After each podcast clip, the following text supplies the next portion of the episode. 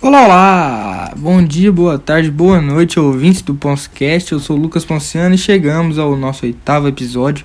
Espero que todos tenham tido um ótimo ano novo, uma ótima virada de números, né? De 2020 para 2021, porque não muda nada, é só um número. Quem tem que mudar é você. Você que faz seu ano, não o ano que faz você. Então vamos lá. Chegamos aos playoffs da NFL. Que maravilha!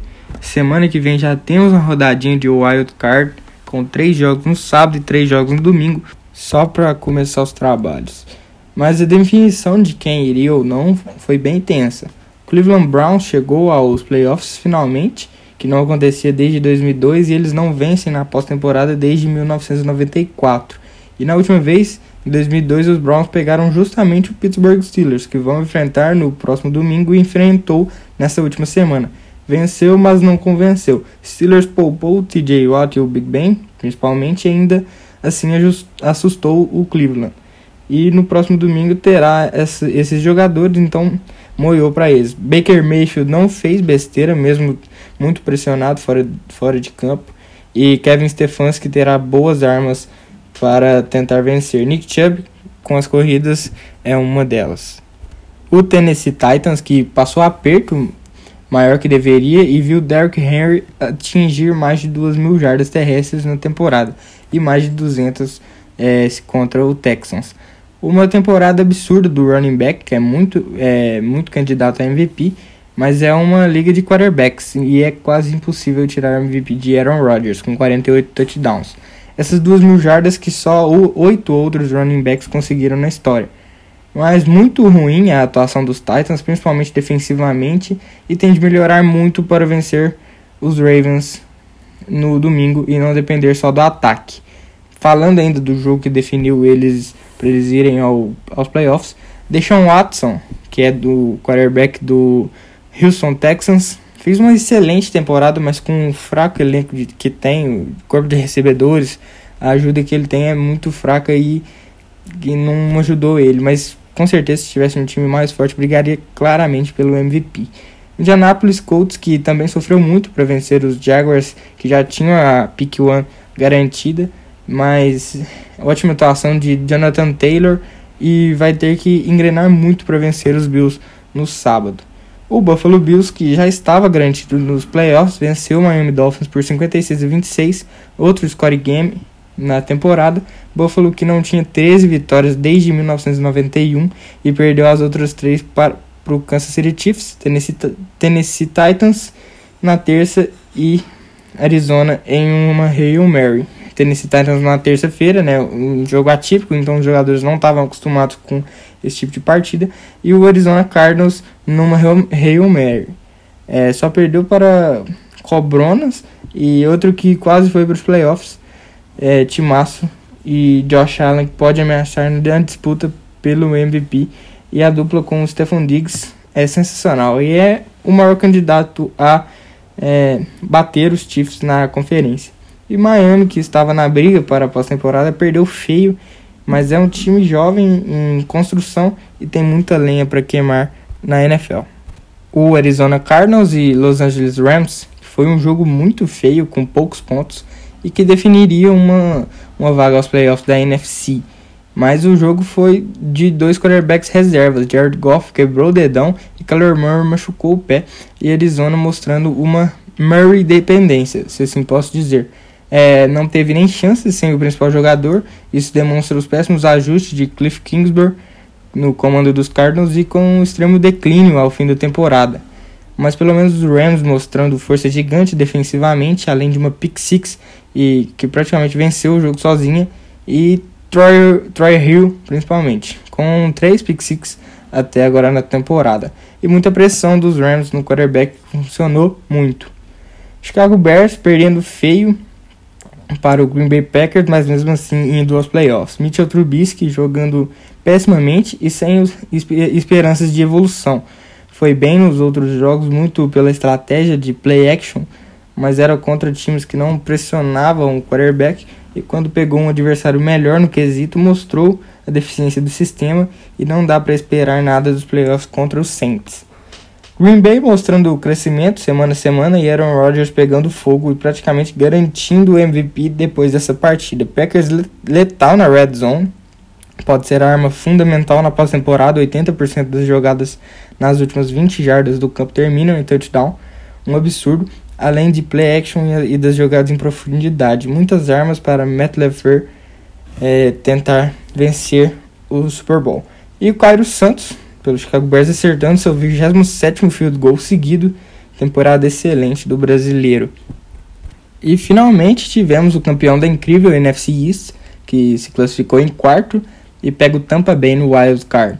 É, será, um, será o Washington, que venceu o Philadelphia Eagles no Sunday Night Football, com uma certa entregada do adversário é, para o New York Giants não ir para os playoffs e também garantir uma posição melhor do draft, já que tinham vencido o New York tinha vencido o Dallas mais cedo em um jogo extremamente confuso e feio com fumble no final é, do jogo que não adiantou nada mas foi uma clara entregada de Doug Pearson colocando o terceiro quarterback no jogo Nate Sudfield enquanto o placar ainda estava 17 a 14 e impediu o time de vencer sem Jalen Hurts que já tinha feito dois touchdowns corridos Carson Wentz o titular deve pedir para ser trocado da franquia por problemas com o head coach mas o alto salário atrapalha muito.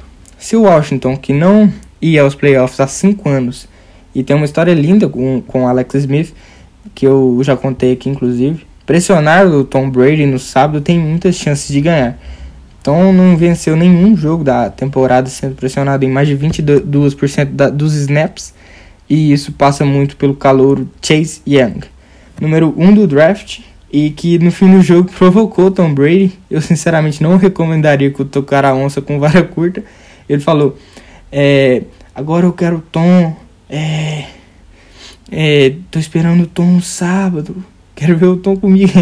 é, ele realmente não sabe que, que, que ele tá falando com o maior jogador da história do futebol americano. Sábado vai ser bem legal de assistir.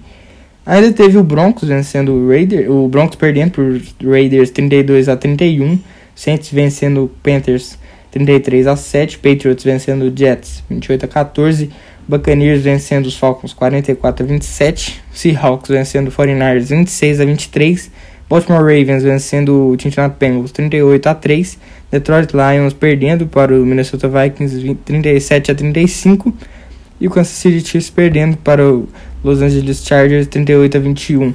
Kansas City todo reserva e com Justin Herbert, provável calor ofensivo do ano, jogando demais.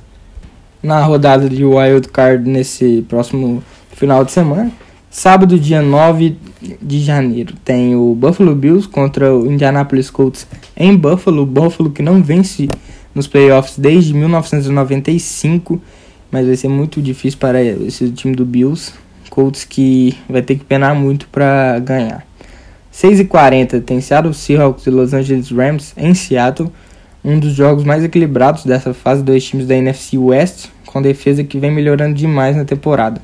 Então quem tiver mais eficiência ofensiva vai vencer. Jared Goff deve voltar de lesão e ajudar LA, e Jamal Adams é dúvida para o jogo pelo lado dos Seahawks. 10 e 15 tem Washington Football Team e Tampa Bay Buccaneers em Washington, duelo da linha defensiva de Washington contra Tom Brady, como eu disse anteriormente.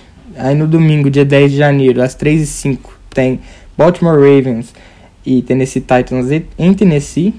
Talvez o melhor duelo de todos, dois ataques que usam muito o jogo terrestre, mas tem qualidade pelo ar. E pode ser uma revanche para os Ravens que foram eliminados pelos Titans na última temporada nos playoffs, sendo que eram favoritos ao Super Bowl. Tennessee que tem uma defesa bem ruim, e por isso que Baltimore é favorito. É, Chicago, é, 6h40, Chicago Bears e New Orleans Saints em New Orleans. Chicago que tem urgentemente que fazer ajustes nas chamadas e praticamente não terão chances contra Drew Brees, faminto para conquistar a taça no talvez seu último ano de carreira, o que ele nunca conquistou. Brees tem contrato com a NBC por muitos anos para comentar jogos e não deve permanecer na NFL. Às 10h15 tem Pittsburgh Steelers e Cleveland Browns em Pittsburgh. Mais um clássico de divisão nessa fase. Se Nick Chubb voltar com tudo e Baker Mayfield jogar o que sabe, Cleveland tem muita chance de vencer nos playoffs, algo que não acontece desde 1994, mas terão dureza pela frente. TJ Watt e Big Ben voltam da folga e querem a vitória. Green Bay Packers e Kansas City Chiefs estão de folga e só jogam no Divisional Round. Além da NFL, tivemos mais futebol americano nesse, nessa última semana. Tivemos as semifinais do College Football nessa semana, Alabama contra Notre Dame e Clemson contra Ohio State. Os quatro melhores times que são escolhidos em um conselho de analistas que definem os quatro melhores times da temporada por critérios que, que eles bem entenderem. O, teve no Sugar Bowl do college nessa, nessa sexta-feira, Clemson Tigers e Ohio State que jogaram no Superdome em New Orleans, sabendo quem iriam enfrentar. Na Alabama venceu com extrema facilidade Notre Dame, com jogaço do wide receiver Devonta Smith, recebeu para três touchdowns de Mac Jones no AT&T Stadium em Dallas. Os jogos da semifinal e final do college dessa temporada não foram realizados na Califórnia, como normalmente são, por conta da pandemia do coronavírus, que, foi, que é o Rose Bowl e o Sugar Bowl, e a final também. Mas na partida tivemos a batalha dos dois, dos dois melhores prospectos para o draft de 2021, quarterbacks Trevor Lawrence, de Clemson, e Justin Fields, de Ohio. Lawrence aparece como a principal escolha e Fields fica na pick 2, de acordo com diversos analistas do quesito.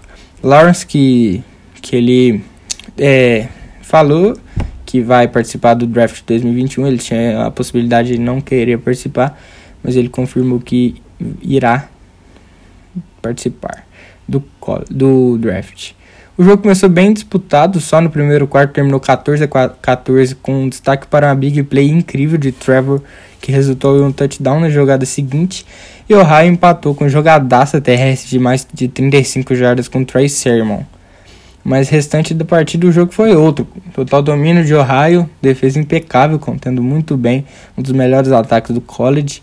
Justin Fields se machucou e jogou com uma costela quebrada, essa região onde é muito difícil de respirar e deixa o jogador com muita pouca mobilidade. Arma muito forte de Fields.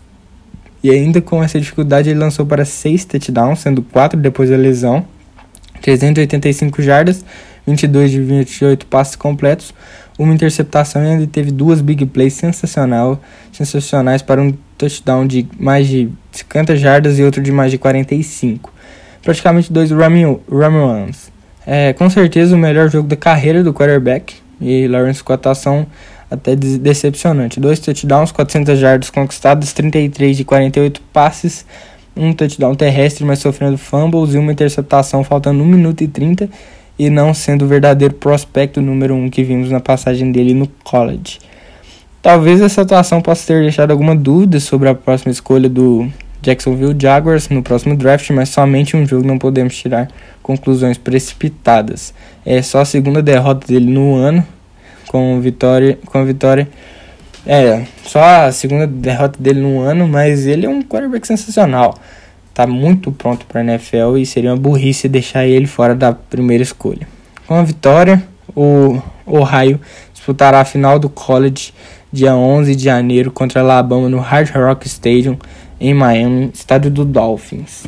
O Devonta Smith, que eu comentei, ele venceu o prêmio mais prestigiado do college, o Heisman Trophy, que é do jogador mais espetacular do ano, e muito por conta da atuação magistral contra Notre Dame.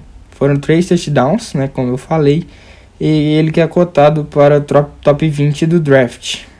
Ele que é um senior e superou Trevor Lawrence na votação. Tivemos mais uma semana de NBA nessa temporada regular e grandes atuações individuais das maiorias das estrelas da liga. Primeiro com a mais impressionante delas, Stephen Curry, o brinquedinho assassino a jararaca do Golden State Warriors, destruiu em pedaços o Portland Trail Blazers com 62 pontos. Isso mesmo que você escutou, Blazer é 62 pontos. O mais novo recorde da carreira desse gênio do basquetebol. O maior chutador da história da NBA atacou de novo, esses 62 pontos só em 36 minutos, 31 no primeiro tempo, primeiro tempo e 21 no primeiro quarto. E sem seu escudeiro Clay Thompson, e, e, e ele ainda foi 19 vezes a linha de lance livre. E 8 de 16 nas bolas de 3 ele teve. Então você que fala que o homem é só arremesso, está completamente errado. O cara organiza, passa, infiltra, força falta, marca, só não enterra, mas é querer demais, né? O único MVP de forma unânime mudou a maneira de jogar basquete, na minha opinião. Essa bola de três era só um recurso, hoje é uma necessidade. O cara é, um cara é um fenômeno. Começou mal do perímetro na temporada com 20% e com, e, com 50% contra os Blazers. É, chegou a pouco mais de 35% e vai ajeitando sua estatística. Além do time melhorar muito também com a volta de Draymond Green, abrindo os espaços em quadra, coordenando e comandando o time com todo seu carinho característico. E claro, a melhora significativa de Andrew Wiggins e Kelly Oubre Jr. nos arremessos. Golden vai brigar e muito pelos playoffs do Oeste. Tivemos também LeBron James, o rei, chegando a mil jogos, isso mesmo, mil jogos com 10 ou mais pontos seguidos, um absurdo. No Dallas Mavericks, o esloveno Luka Doncic marcando o 26 triple-double de triple-double da carreira, com 33 pontos, 16 rebotes e 11 assistências contra os Rockets, chegando a mil assistências, o que tornou ele o quarto jogador mais rápido a atingir mil, mil pontos, mil rebotes e mil assistências em, 39, em 139 jogos, atrás apenas de Oscar Robertson com 98 jogos, Ben Simmons com 123, Magic Johnson com 126 e aí acima dele tá LeBron James com 158, que é o quinto mas ainda sentindo falta da, é, mas ele ainda sentindo falta de uma segunda estrela para ajudá-lo. Christopher Porzingis deve voltar só no meio do mês, mas Dallas mostrou uma ótima evolução nos primeiros jogos, mas muito dependente de Doncic. O Phoenix Suns se destacando e liderando o Oeste, principalmente na defesa e tendo um excelente encaixe com Devin Booker chamando o jogo para si, Chris Paul ajudando os outros jogadores do grupo e DeAndre Ayton, que foi selecionado na primeira escolha do draft de 2018, que tinha Luka Doncic e Trey Young, e nunca se mostrou um jogador que competiria com os outros da classe, mas está evoluindo bastante com Chris Paul principalmente, que pode ajudar e muito o Suns na temporada. Tivemos também o Denver Nuggets, que não começou tão bem a temporada, mas vem se recuperando e tem, claro, o pivô, entre aspas, o pivô, né? Se destacando demais, com média de triple-double, 24.1 pontos, 11.7 rebotes e 11.9 assistências para ele, Nikola Jokic. De longe é o melhor passador da liga, é um armador com corpo de pivô. O passe que ele deu na terça foi fenomenal, vem doutrinando até aqui na temporada junto com a grande contratação dos Nuggets do basquete europeu Facundo Campazzo. Agora pelo lado do leste, temos o Philadelphia 76ers liderando não só a conferência, como a NBA inteira com 7-1. O time melhorou muito das últimas temporadas para essa, que se dá muito pelo novo comandante, já campeão da NBA, Doc Rivers, que está sabendo fazer os ajustes necessários na equipe, com Ben Simmons na infiltração, Embiid chamando a marcação e liberando o, os espaços para Seth Curry e Tobias Harris arremessarem do perímetro, jogada muito pouco efetiva do time na última temporada, que esse ano está se desenhando muito bem como uma das principais armas ofensivas. Curry, que por si só já atingiu a melhor marca pessoal da carreira com 28 pontos, excelente contratação de Daryl Morey, ele que é inclusive genro de Doc Rivers, então a conexão está muito bem alinhada. Além de Harris, que está jogando muito nessa temporada, parece que achou seu jogo, e claro, Joel Embiid, camaronês, está novamente liderando o Philadelphia nas estatísticas e sendo completamente dominante. Boston Celtics jogando muito bem até aqui, Jason Tatum sendo novamente o protagonista junto com Jalen Brown, dois arruaceiros Tatum que teve outra gigante atuação individual com 44 pontos no mesmo dia que Doncic e Stephen Curry. A coisa que o impede de ter atuações assim durante todo o ano é que ele não é um armador como, como são os outros dois. Fica menos com a bola, é mais um ala de ofício. Mas uma ótima notícia para o Celtics foi o desempenho do calor escolhido apenas na escolha 26, Peyton Pritchard, que está ganhando muitos minutos com o Brad Stevens e, vem muito, e veio muito pronto da universidade, já que é um, saiu como um sênior. É, jogou demais contra Miami e decidiu o jogo, inclusive. Com tapinha na bola para dois pontos mais e, do, e a dois décimos do fim da partida. Toronto Raptors decepcionando até o momento, mas ainda, mas ainda muito sentido com a saída dos dois pivôs, Serge Ibaka e Marc Gasol. Um time que está sendo completamente reconstruído depois do título da temporada retrasada e não está conseguindo se encaixar. Os principais jogadores que ficaram, Pascal Siakam e Kyle Lowry, não estão dando conta de carregar o time sozinhos porque falta qualidade no elenco. Para falar a verdade, Nick Nurse não vai conseguir dessa vez o prêmio de técnico do ano.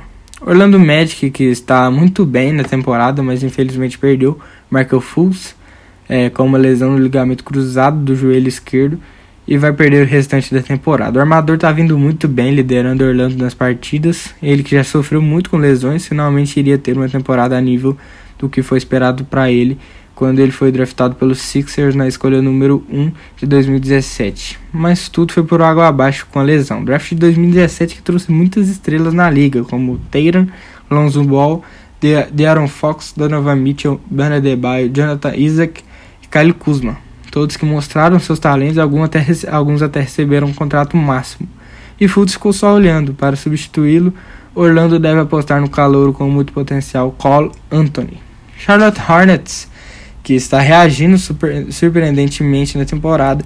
E conta com Gordon Hayward dominando até aqui, conseguiu 44 pontos em um só jogo. E tem também Lamelo Ball, que está se recuperando dos primeiros jogos ruins e está demonstrando aquele basquete que mostrou na Austrália. Com passes geniais, pegando muitos rebotes, bolas de três, um showman em quadra, que está muito bem.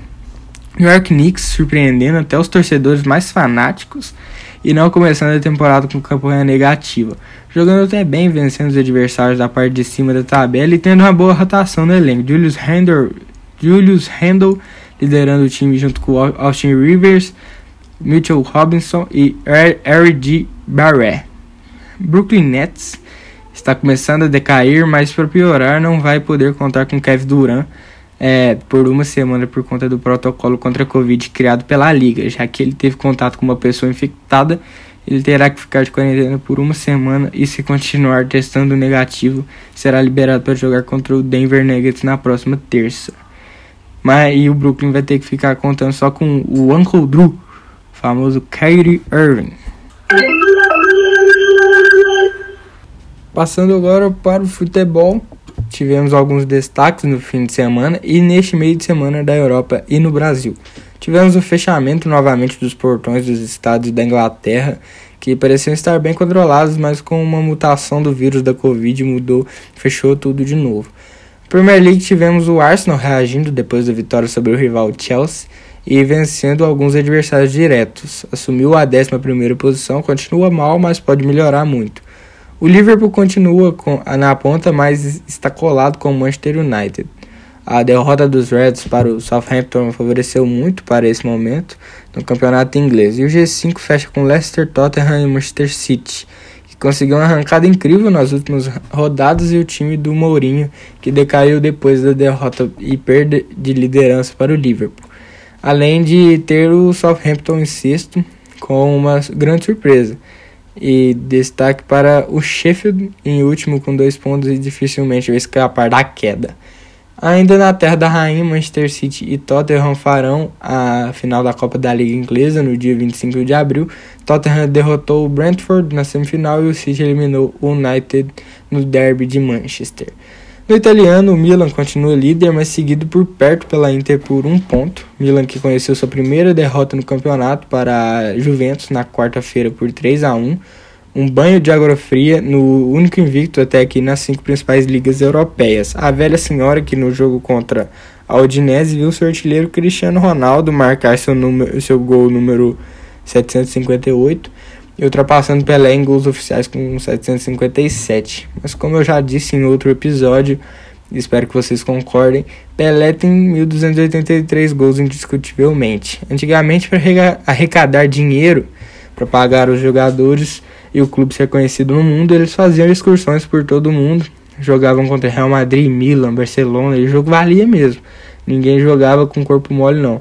Todo time queria vencer o possível melhor time da Terra no momento. É verdade que jogava contra times mais fracos, como da África e da Ásia. Sim, é verdade. Mas é falar que o Granada, Crotone, o Esca também são times equivalentes. Também não são times equivalentes. Claro que são. Então é uma injustiça a FIFA não contabilizar os gols do maior da história. Na França temos o Lyon liderando, mas até com um corpo mole do PSG, que está muito mais focado na Champions League e não vai priorizar a Ligue 1. Porque, sejamos sinceros, se eles jogarem minimamente sério, vencem com inúmeras rodadas de antecedência. Mas mesmo assim, estamos vendo ótimas atuações de, do Lille e do Lyon, principalmente, com, com a legião de brasileiros. Paquetá e Bruno Guimarães muito bem pelo Olympique. Paquetá, que inclusive já foi eleito o melhor da rodada algumas vezes pela Liga. Ótima contratação do Juninho Pernambucano.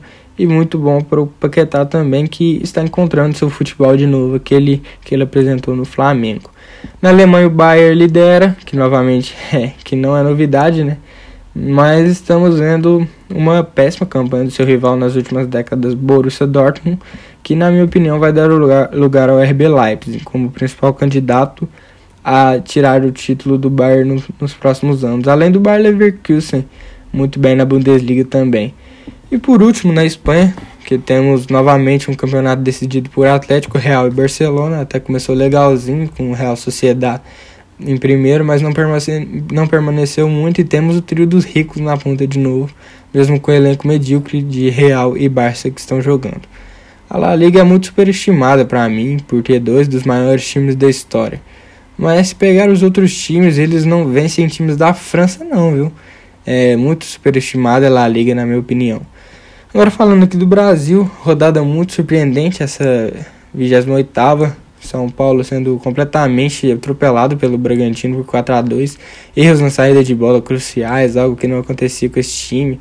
Tietchan e Daniel Alves no meio não jogam bem, deixa o time muito exposto. Péssimo desempenho de Diego Costa, que, fez, que já fez excelentes partidas, mas essa foi péssima. Juan Fran não jogou e afetou muito o time. Poderia ter tomado 6 gols se não fosse o Volpe mas além disso, foi um ótimo jogo do Bragantino, marcando muito no campo de ataque, roubando bola, muitas bolas na parte ofensiva, usando a arma, a arma típica do próprio São Paulo. E a discussão entre Diniz e o Tietchan, eu sinceramente achei normal. Todo técnico dá uma dessas nos jogadores, às vezes mais forte, às vezes mais fraco. Mas eu achei normal, sabendo que o relacionamento entre eles é bom. E mesmo com a derrota do São Paulo, Flamengo não soube aproveitar para diminuir a diferença para o líder e perdeu de virada para o Fluminense no Maracanã. Defesa do Flamengo muito exposta, time cansado e o Flu soube aproveitar nos jogadores de velocidade. É, teve mais duas chances claras, fora os dois gols. Lucas Claro com mais um ótimo desempenho, baita campeonato dele. Flu tem tá sétimo e pode chegar nas vagas para a Libertadores muito bem.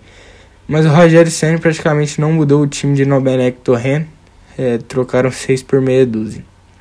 O Grêmio que acordou e vem crescendo muito no Brasileirão, é, está vencendo e vencendo e vai chegar perto do São Paulo sim, é, já que as, que as finais da Copa do Brasil é só em fevereiro, então Renato e companhia podem focar no torneio nacional. Hoje o São Paulo é líder com 56, depois vem o Galo 49, Flamengo 49, Grêmio 48, Inter 47, Palmeiras 40, 44, completa o G6. É, Galo, Palmeiras, Flamengo e Grêmio com um jogo a menos em relação ao São Paulo. Ainda na rodada teve Grêmio 2 a 0 Bahia, Botafogo perdendo para o Atlético Paranaense por 2 a 0 Curitiba perdendo para o Goiás 2 a 1 Sport vencendo Fortaleza 1 a 0 E ainda hoje tem Inter Ceará, Atlético Goianiense contra Vasco. Na rodada 19, a gente vai ter alguns jogos muito bons. É, tem Esporte Palmeiras, Curitiba Atlético Paranaense, Fortaleza contra o Grêmio, São Paulo contra o Santos, um bom jogo esse. Flamengo contra o Ceará, Atlético Goianiense contra Bahia, Internacional contra Goiás, Vasco contra Botafogo, clássico carioca nivelado por baixo, Bragantino Atlético Mineiro, Corinthians e Fluminense. É, tivemos Libertadores também né, nesse meio de semana. Santos e Boca Juniors se enfrentaram na Bomboneira em Buenos Aires é, pelo jogo de ida da semifinal da Libertadores, um clássico sul-americano, o ex-time de Maradona contra o ex-time de Pelé. O último jogo deles foi lá em 2003, quando o Boca foi campeão da Liberta em cima do Santos no Morumbi.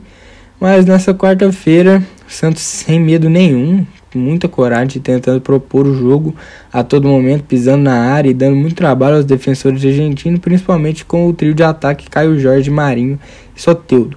Boca até ficando mais do campo de ataque, mas sem sucesso. Pouquíssimo susto ao goleiro John pela grande atuação defensiva do Peixe sem dar muitos espaços. O jogo muito truncado, típico de Libertadores mesmo. Santos melhor no jogo, trocando passes na defesa ao ataque, é, tentando trocar passes da defesa ao ataque mais que o Boca, é, e tentando ligar muitos pontas, mas sem conseguir capitalizar em finalizações. Fez um jogo melhor no segundo tempo com a entrada do Sandri que abriu o Lucas Braga na ponta, mas é, o Boca no segundo tempo buscando mais jogadas pelas laterais, obrigando o João a fazer defesas difíceis, mas o time paulista soube conter e subiu, novamente, e subiu de produção, como eu falei, né? É, os ambos os times buscaram muitas jogadas pelas pontas, o Santos conseguindo impor o jogo fora de casa, é, o Sandri conduzindo muito bem o meio de campo com o Diego Pituca, de Pituca que joga muita bola. E ainda teve um pênalti polêmico não marcado a favor do Santos, uma entrada faltosa em Marinho dentro da área, carga nas costas do atacante Santíssimo e uma derrubada entrada ali no, na perna dele. É, acho, cara, que dia que alguém não, que o Boca Juniors não não garfa um time brasileiro, né? Mas, mas como eu falei, postura muito corajosa do Santos é, controlando o jogo no meio campo, o Diego Pituca com um experiência, um experiente, a, tra a transição da defesa para o ataque do Santos é muito rápida, mas ontem não, é, mas na quarta-feira não funcionou da maneira ideal. O Boca, que não teve nem 40% de bola de bola, jogando sem nenhuma criatividade, só com o Tevez como referência de ataque e sem nenhuma ajuda para ele. O resultado deixa a decisão totalmente aberta mas para o jogo na Vila Belmiro na quarta-feira. Empates com gols da Boca, qualquer outra vitória o time que vencer passa. E empate 0 a 0 da pênaltis. É... Agora fala do Palmeiras, né? Palmeiras que River Plate e Palmeiras fizeram um primeiro jogo da semifinal da Libertadores no em Avedianeda, ataque forte do River pelos lados. Começou o jogo muito bem, exigiu o Everton em algum em um lance mas nada muito impressionante depois. Até ali a defesa do time paulista estava sendo muito bem, é, muito sólida. O Palmeiras conseguiu um gol com o Rony, ele que vem sendo bastante decisivo nos últimos jogos do Verdão. Pode ser candidato até a Rei da América. É, marcou um gol com até uma falha do Armani. Depois disso, o time passou a comandar mais as ações da partida e forçando mais os erros do River. Até saiu outro gol, mas Luiz Adriano estava impedimento. O, isso ia ser um golaço. Mas o time argentino realmente entrando em parafusos ah, depois do primeiro gol e no início da segunda etapa sofreu mais um com o Luiz Adriano fazendo muito bem a parede para sair cara a cara com o Armani. River Plate só conseguia chegar nas bolas paradas, escanteios e faltas, né? Principalmente com De La Cruz. Mas o Palmeiras continuou mordendo o tempo todo, buscando demais os ataques e tendo muito espaço no quesito. Carrascal foi expulso em um, uma falta infantil em Gabriel Menino, que foi muito experiente no jogado. Gabriel Menino que jogou demais. Cara, é. Jogando de lateral de meia, atuação impressionante dele. O Abel Ferreira que tendo confiança nos garotos do Palmeiras, colocando três no meio de campo, sendo muito bem executada sua ideia. Talvez a maior vitória de um brasileiro na Argentina. É, Gabriel, né, a expulsão que deixou o River ainda mais exposto na defesa, tomando mais um gol com o Vini de cabeça, justamente na cobrança de falta que foi criada na expulsão do Carrascal. Completo domínio do Alviverde, uma das melhores atuações coletivas do time na temporada, e mesmo perdendo o Galhardo não mexia no time e não mudava o plano de jogo. Manteve o time ideal e o time inicial e continuou sofrendo muito só foi reagir faltando 15 minutos para o fim do jogo, o que obviamente não adiantou. River Plate que não perdia em é, fora de casa, não, não perdia em casa no Libertadores há um ano, mas naquele tempo jogava no Monumental de Nunes. Hoje está mandando os jogos na casa do Independiente, pois o Monumental está em reformas. E com a vitória, o Palmeiras manteve a sua invencibilidade na, competi na competição com 11 jogos sem perder, ultrapassou o River Plate como melhor ataque. O Palmeiras agora tem 32 gols contra 31 gols dos argentinos e leva uma vantagem imensa para a próxima semana no Allianz Parque no jogo de volta. É, talvez a maior vitória de um time brasileiro na Argentina e a pior derrota em um jogo internacional do River em casa. E agora o Rony pode ser o favorito a ser eleito rei da América. Olha aí o que, que o River fez. Mas o, o Rony jogando muito bem. Depois, é, parece que depois que começou, o torcedor começou a xingar ele, xingar ele, parece que ele ficou melhor. Então, o torcedor do Palmeiras pode continuar xingando ele que tá jogando muito. É o Rony Rústico, como diz o Theo José no SBT. E com isso eu me des... eu fico por aqui. Espero que tenham gostado do episódio. Assinem o podcast nas mais diversas plataformas de, de áudio do Brasil, Google, Apple, Spotify e muitos outros. Sigam no Instagram para ficarem ligados nas mais novas notícias e saber sempre quando tem episódio novo. É arroba Primo Boleiro. É, esse foi mais uma edição do Ponce Cash até quinta-feira que vem, no mesmo horário e mesmo local. Valeu!